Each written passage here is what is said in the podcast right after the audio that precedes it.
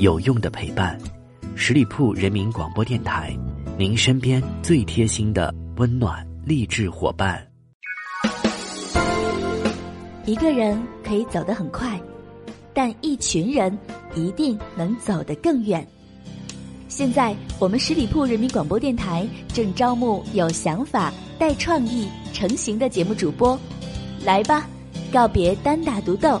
感受团队的力量，关注十里铺人民广播电台微信公众号，回复关键字“主播”，查询招募详情。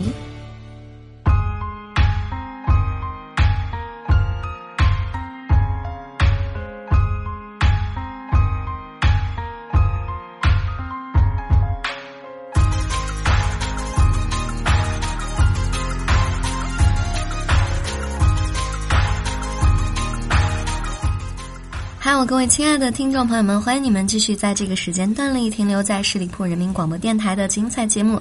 现在来到的是出发吧好奇心，我是晶晶。眼瞅着五一节的脚步已经临近了，仿佛稍纵即逝的春天还没被怎么宠幸，大街上的吊带背心、五颜六色的裙摆就已经让人应接不暇了。时尚博主们呢也开始着手夏日穿搭指南，而墨镜绝对是博主口中必备的夏日单品。而对于内外兼修的我。们来说，在赏心悦目于那些美好的存在时，也想透过那遮蔽双眼的墨镜，看看那些明眸。毕竟呢，眼睛是心灵的窗户，戴上墨镜不是给透明的窗户涂了一层厚厚的油漆吗？而且呢，如果搭讪的美女唯一的瑕疵就在眼睛上，后面不就显得更加尴尬了？所以今天就跟大家一起来聊聊墨镜背后的那些人，他们在想些什么呢？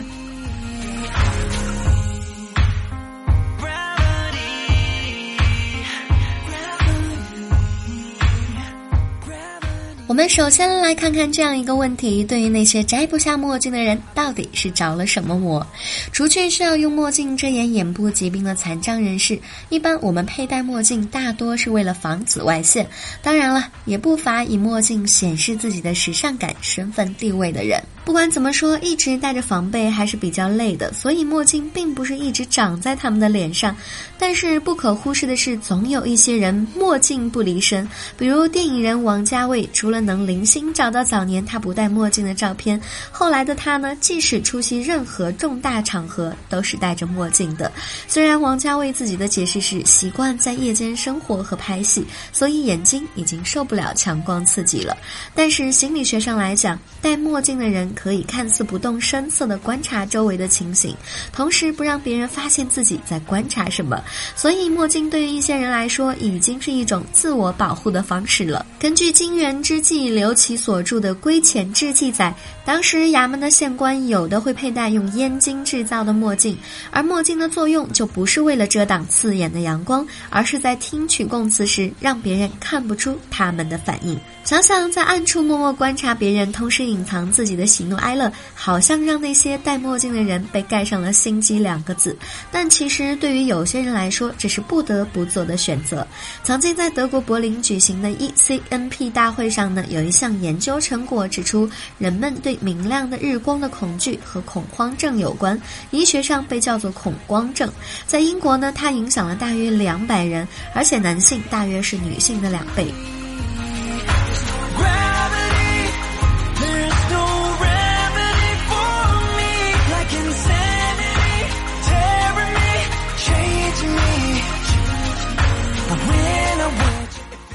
墨镜对于一些人来说是必不可失的，但是我们都知道，黑暗里犯罪现象就会增加。照明设施的增加呢，也许会减少犯罪的发生。而戴上墨镜，人就好像处于一种暗淡的光线下，长时间的佩戴是不是会引起人们的消极行为模式呢？哈佛商学院工商管理副教授 Francis Cagino 曾经进行了一项实验，他通过观察参与者如何将一笔钱在他和同伴之间进行分配来衡量诚实行为。为。试验当中呢，每个人都有六美元在自己和接受者之间分配，接受者别无选择，只能接受报价，参与者则可以留下剩下的钱。不过实验最后，每个人是被随机分配到了一个角色，佩戴墨镜的一组是实验组，没有戴墨镜的一组是控制组。结果戴墨镜的一组平均分给接受者的是两美分，而没戴墨镜的一组平均提供给别人的金额接近三美分。随后，他在《科学新心理》杂志上发表的论文就谈到，当人们在黑暗的环境下，更容易变得自私。那些佩戴墨镜的人，相比那些佩戴普通眼镜的人，感到更多的匿名性、自私、欺骗的行为模式也就比较容易发生了。此外呢，在生活当中，我们经常有的感觉是，无论我们是否患上了抑郁症，太阳出来，心情都会好很多。其实，眼睛在感受到光线的时候，我们大脑中的血清素能够让人产生愉悦的情绪。当明亮的光线到达视网膜时，它就会刺激视神经，向视神经发出信号，以调节血清素和褪黑激素的产生，自然愉悦的感觉就出来了。也就是说，我们的眼睛需要一定的太阳光刺激。像学界公认的，经常在户外活动能够增加孩子接收的光线，促进视网膜产生和释放多巴胺，抵消让眼球变长的信号。虽然关于阳光是不是可以缓解已经戴上眼镜的孩子的近视程度的说法，学术界依然还没有给出答案。但是阳光能够调节心情也是非常不错的。而对于那些已经患有严重抑郁症、企图自杀的人来说，黑暗的日子会让他们感到沮丧。他们可能已经制定了具体的自杀计划，但是很少执行。此时一旦太阳出来，他们就会变得活跃、兴奋，进而激发了他们自杀的动力。客观的来讲，我们面对的都是同一片阳光，到底怎么灿烂，当然还是要看你们自己喽。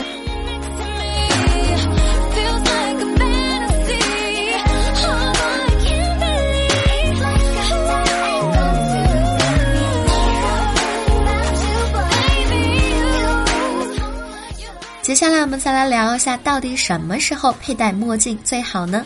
刚才说了这么多太阳光的好处，但是我们还是不能忽视太阳光中紫外线对眼睛的伤害。比如，一般来说，百分之二十的白内障发生是由紫外线引起的。太阳光谱中的蓝光会增加黄斑变性的风险，在西方国家，黄斑变性就是造成五十岁以上人群失明的主要原因。而且，对于小孩子来说，由于他们的瞳孔较大，所以会有更多的紫外线。通过视网膜，蓝眼睛的人因为虹膜当中起到保护作用的黑色素比较少，也更容易受到紫外线的伤害。世界上第一幅作为飞行员护目镜的绿色镜片的太阳眼镜，就是为了缓解飞行员飞行途中的恶心、呕吐、头晕目眩的不良反应而发明的。所以，即使会被人误认为在装酷，在紫外线指数很高的时候，还是需要佩戴太阳眼镜的。紫外线的波长在十到四百纳米之间。根据英国和欧洲指南，太阳镜必须阻挡高达三百八十纳米的紫外线。在中国，一般专家建议的是太阳镜可以过滤掉百分之九十九或者更多的 UVA 和 UVB。符合这个要求的太阳眼镜，通过需要标注出 UV 四百。虽然做了这么多年的消费者的我们也知道，标签有的时候是可以随便打的，但是到底防了多少紫外线，那就另说了。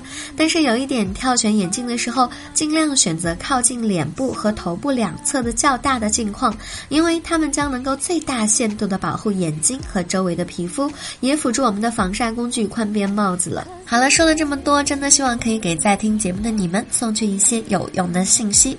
夏天即将来临，假期也即将来临，让我们戴上墨镜，好好出去潇洒潇洒吧。好了，以上就是今天节目的全部内容。节目最后呢，再次感谢朋友们的聆听。如果你对我的节目有什么好的意见建议，欢迎在下方留言，我看到的话呢，会及时的回复大家。同时也提示大家继续关注我们十里铺人民广播电台的微信公众号，每一天都会有精彩的内容发送给大家。好了，我们下个周五再会吧，五一节快乐喽，拜拜。